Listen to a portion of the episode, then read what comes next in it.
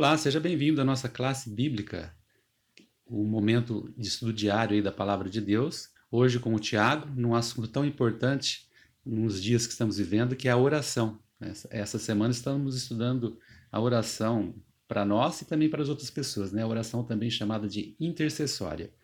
E hoje, domingo 19 de julho, temos aqui um embate, que quer dizer, é claro que a oração, que é a maior força que nós temos para nos comunicar com Deus, haveria aí uma, alguma dificuldade nisso tudo, né, Tiago?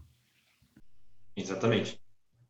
É, o nosso guia de estudo no dia de hoje ele fala exatamente sobre isso, porque a gente acha que nessa oração é, a gente está sozinho nessa, né? Em todos os aspectos, tanto no aspecto é, do mal, né? Daquilo que, que depõe contra a, a essa nossa comunicação direta com Deus, quanto no aspecto bem também. Então, a lição dessa, dessa nosso guia de estudo do dia de hoje, domingo, ele vai falar que há uma luta cósmica, né?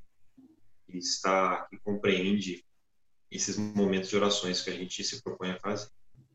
E lá em Efésios 6:12 diz exatamente isso. A, a nossa luta não é contra pessoas, mas contra poderes e autoridades, contra os dominadores deste mundo de trevas, contra as forças espirituais do mal. E depois, para nos confortar, lá em 2 Coríntios 10, versículo 4, diz que as armas nas quais, quais nós lutamos não são humanas. Pelo contrário, são poderosas em Deus para destruir fortalezas. Então, ao mesmo tempo que nós somos alertados que essa luta não é contra seres humanos, e sim contra é, as forças espirituais do mal, é assim que está aqui na minha tradução. A Bíblia nos diz que Deus nos disponibiliza armas, né, que são as armas poderosas, as armas do próprio Deus, para que a gente possa vencer esse mal. Então, Jaziel, há uma luta né, entre o bem e o mal, entre as forças das trevas e as forças de Cristo, Satanás. E um ponto importante que eu achei da lição é que Deus ele respeita a liberdade humana, ou seja, ele jamais vai manipular a nossa vontade e nem coagir nossa consciência. Ou seja, as armas estão aí disponíveis para nós, só que nós precisamos querer fazer uso delas. E para isso Deus envia o Espírito Santo dele, ele possa nos convencer dessa verdade, dessa disponibilidade, dessa vontade de Deus em nos ajudar nisso é, o nosso guia fala assim: ó, Deus também organiza acontecimentos providenciais na minha e na sua vida, né, para que é, para que Deus possa nos levar e levar essas pessoas até Ele. Será que já aconteceu com você algo e você percebeu que esse acontecimento não é não era tão comum, tão normal assim? Então Deus tem, apesar de respeitar as nossas vontades, ele nos busca, né?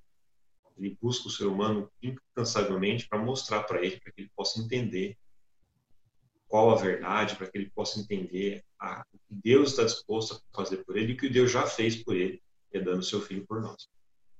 E aí continua assim, embora Deus esteja fazendo tudo o que pode para nos alcançar, né, antes mesmo que a gente possa orar, as nossas orações elas liberam um imenso poder de Deus. Então, sabendo que nós temos essas armas à disposição, essas armas divinas, e sabendo dessa disposição divina em nos ajudar mesmo antes da gente orar, eu acho que não há notícia melhor do que essa. Tem um outro texto aqui, José, que diz assim, ó, faz parte do plano de Deus nos conceder, em resposta à oração da fé, o que ele não daria se não pedíssemos assim.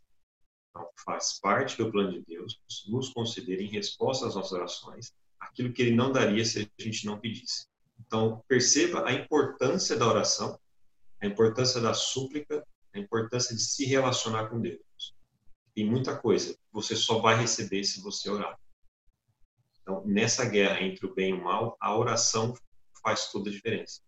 Deus está disposto a honrar a nossa escolha de orar e também, inclusive, em favor de outras pessoas.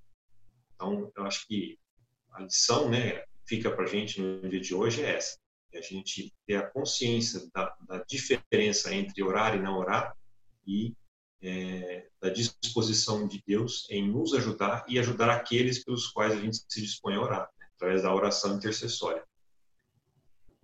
E nessa luta cósmica, né, Tiago, a gente não pode se esquecer que é uma luta espiritual que está além daquilo que a gente enxerga. Realmente existe um mundo aí que a gente não está enxergando, né? É, do sobrenatural que muitos dizem, às vezes se assustam, mas o sobrenatural não é nada mais do que essa luta cósmica, né, que está acontecendo nessa outra dimensão que a gente não consegue alcançar, que é o mundo espiritual, né? Então, se nós temos a visão bíblica, a gente consegue enxergar um pouco esse mundo espiritual é, pela, pela, pelo esclarecimento da palavra, né? Quer dizer, a gente ora, tem essa conexão com o quê? Com o mundo espiritual. E esse mundo espiritual, nesse mundo espiritual está essa luta cósmica aí, né? Entre o bem e o mal, e como diz o apóstolo Paulo, até nesse, nesse verso você disse, né? É, que ele faz muito essa comparação com a guerra, né? Se a gente não, realmente não assumir essa ali a, aqueles elementos que vão nos ajudar, né? Nessa guerra, nós estaremos perdidos, né? Eu acho que esse é o ponto importante aí, né? Bom, o Tiago, dado então essas considerações aí, esses comentários aí da parte de domingo, você tem alguma indicação para hoje? Ou? Tem sim. Na verdade, eu tenho duas, mas vou deixar a segunda para uma outra oportunidade. É um livro que chama O Retorno da Glória.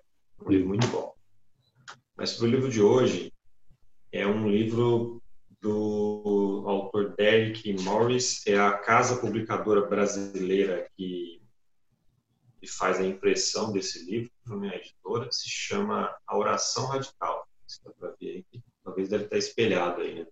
ou não. Então esse livro aqui, ele, apesar desse nome, né, radical, ser um nome muito uh, muito evitado, né, nos nossos dias, né, radicalismo, etc. É, quem lê esse livro vai entender que, na verdade, o radicalismo aqui é um radicalismo para o bem. Uma oração muito especial que o autor ele, ele nos propõe para que a gente possa fazer essa oração. E essa oração tem tudo a ver com a intercessão. Tá? Então, o radicalismo aqui é um radicalismo do bem. Não sei se eu já falo, se eu deixo melhor não, né? Deixa o nosso o nosso ouvinte descobrir que oração é essa, mas vale a pena. Pessoal, estamos aí concluindo então nossos comentários aqui de domingo. Quero te convidar aí eh, durante a semana pegar firme aí nos estudos, nos acompanhe e quem sabe no final da semana estejamos aí com a fé mais fortalecida, orando todo dia, né, Tiago? Deus abençoe a todos, então até amanhã.